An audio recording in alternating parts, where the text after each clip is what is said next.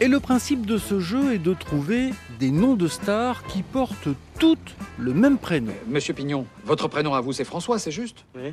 Eh bien lui c'est pareil, c'est C'est juste. plutôt un jeu pour les plus grands auquel les adultes peuvent aussi participer. Un joueur choisit un prénom, par exemple. Allez les filles, on joue avec des Claudes célèbres. Et donc tous les autres joueurs doivent alors citer un Claude célèbre. Écoute bien, on a essayé avec les copains et les copines de la rédaction et ça marche. Il y a un Claude célèbre. Claude François, Claude Sauté, Claude Lelouch, Claude Rich, Claude Chirac, Claude de Colanta.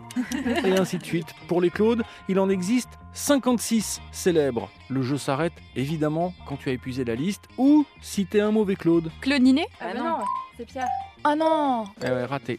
Et moi, je connais quelqu'un de célèbre qu'on désignait par son prénom. On l'appelait Petit Pierre, créateur de manège. Et voici son histoire que tu peux retrouver dans Le Manège de Petit Pierre de Michel Picmal et Christophe Merlin, un livre paru aux éditions Albin Michel Jeunesse et que tu peux aussi écouter dans le podcast Lis-moi une histoire. La voici cette histoire.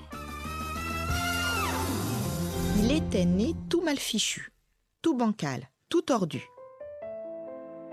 Sans même un trou pour les oreilles, le visage de travers, le côté gauche en quenouille. Il était né pas fini, comme il disait lui-même. Si on avait écouté certains, c'était un bébé à jeter. À jeter aux ordures, à jeter aux poubelles, à jeter loin, très loin. Mais il avait un papa, une vraie maman qui l'aimait, même bancale, même tout tordu, même mal fichu, même sans trou pour les oreilles. Ils l'appelèrent Petit Pierre. Petit Pierre n'entendait guère, parlait d'une voix rauque.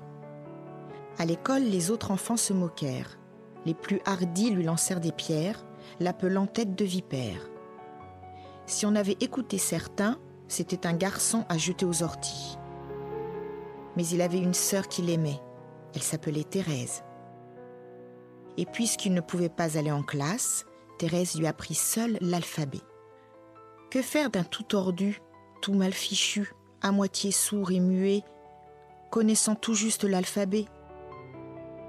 On lui confia le métier des innocents, garder les vaches dans les champs. Mais petit Pierre aima ses vaches, aima la vie de la ferme et des prés. Il aima les fleurs qu'il semait, le ciel, le vent, la nature.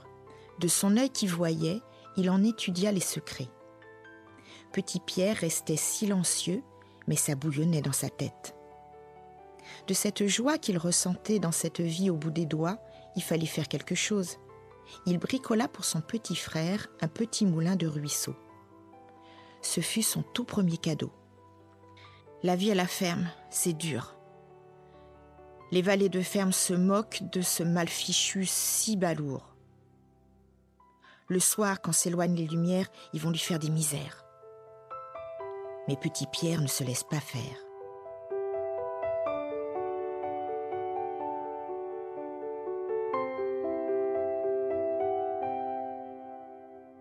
Il va dormir avec ses bêtes et pour empêcher qu'on l'embête, il se fabrique une drôle d'échelle qu'il peut relever lorsqu'il dort. Les valets sont bien attrapés. Arrivent les bruits de la guerre, mobilisation générale. Mais que faire d'un pas normal bon à jeter à la poubelle? Même pas bon pour la à canon? Le simplet reste dans son pré. Si on avait écouté certains, on l'aurait bien mis dans un train pour un voyage sans retour. La terre tourne, bouge le monde. Voici le temps des tracteurs, des machines agricoles. Petit Pierre, dans cette ronde, doit se contenter d'observer. Les innocents n'ont pas leur place. Ils doivent rester derrière la glace. Mais Petit Pierre est fasciné. Il aime ce mystère qui bouge. Alors, avec des bouts de ferraille, Petit Pierre rêve. Il s'invente une ferme à lui. Des poules, des lapins de couleur, des vélos, des tracteurs, des lézards de muraille.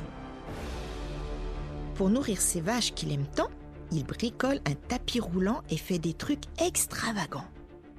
En pédalant sur un vélo, il fait glisser un avion sur un fil qu'une grue charge de betteraves et, dans son vol plané, l'avion va distribuer sa cargaison à toutes les vaches de l'étable. Et voilà les valets de la ferme, tous ceux qui le traitaient de vipère, qui s'émerveillent en se grattant la tête. Mais comment ça peut-il marcher? Bah dis donc, mon vieux Victor, c'est plus fort que le Roquefort.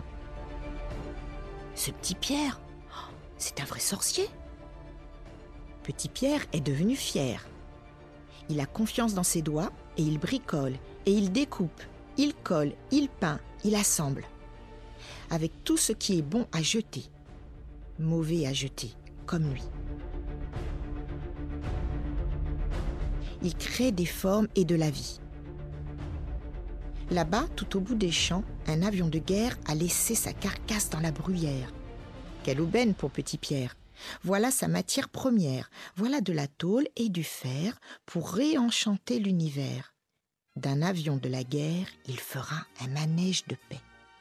Tourne la guerre, bouge le monde. Mais pour tous les gars mal fichus, il n'y a pas de place dans le monde. Petit Pierre est un gars têtu et pour le bonheur de ses vaches, il leur fabrique un carrousel qui bouge et tourne comme la vie. De tous les coins de la campagne, les gens viennent voir ce prodige. C'est comme un manège enchanté qui tourne et tourne dans les prés. Eh ben dis donc, mon vieil Albert, c'est plus chouette que du camembert. Petit Pierre, dans sa cabine, est le seigneur de ses machines. Il joue des tours aux visiteurs et leur combine des malices. Approchez-vous plus près, plus près, dit le panneau dessous la vache. On avance le bout du nez et nous voilà tout aspergés. Et Petit Pierre apprend le rire, le grand rire qui fait du bien, celui qui nous fait des copains. Eh ben dis donc, mon vieux Pierrot, c'est plus fort que jouer au loto. Quand vient l'hiver, Petit Pierre est triste. Les fleurs ont quitté son jardin, alors du soir jusqu'au matin, il en fabrique en fil de fer, qu'il plante et sème aux quatre coins. Il a du cœur et la main verte. Petit Pierre n'a plus peur de rien. Il sait qu'il est un magicien, et dans un coin de son jardin, d'un bel acacia centenaire, il fait naître une tour Eiffel. Il la bricole pour ses vaches qui ne quitteront pas le pays. Et tout là-haut, bougeant sa tête, la vache en fer fait girouette. Eh ben dis donc, mon vieil Henri, pas besoin d'aller à Paris. Dans le pays, c'est l'attraction. Voilà que des lieux à la ronde arrivent des gens par centaines et des enfants qui s'émerveillent devant ce drôle de manège construit par un tout tordu, tout mal fichu, bon à jeter comme on disait. Petit Pierre est un capitaine. C'est lui, le seigneur de ces lieux.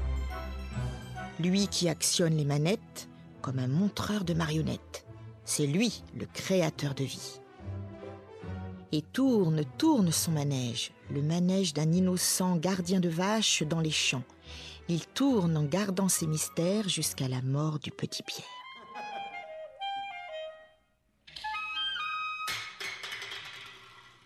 Il tourne, tourne et tourne encore. Après sa mort, il tourne aussi.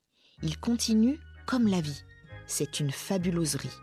Mais dans le rire des enfants, j'entends le rire d'un innocent, le rire franc de Petit Pierre. Et dans le tic-tac des poulies, j'entends son cœur, son cœur à lui. Eh ben dis donc, mon vieux Léon, c'est plus fort que jouer au bouchon. Si on avait écouté certains,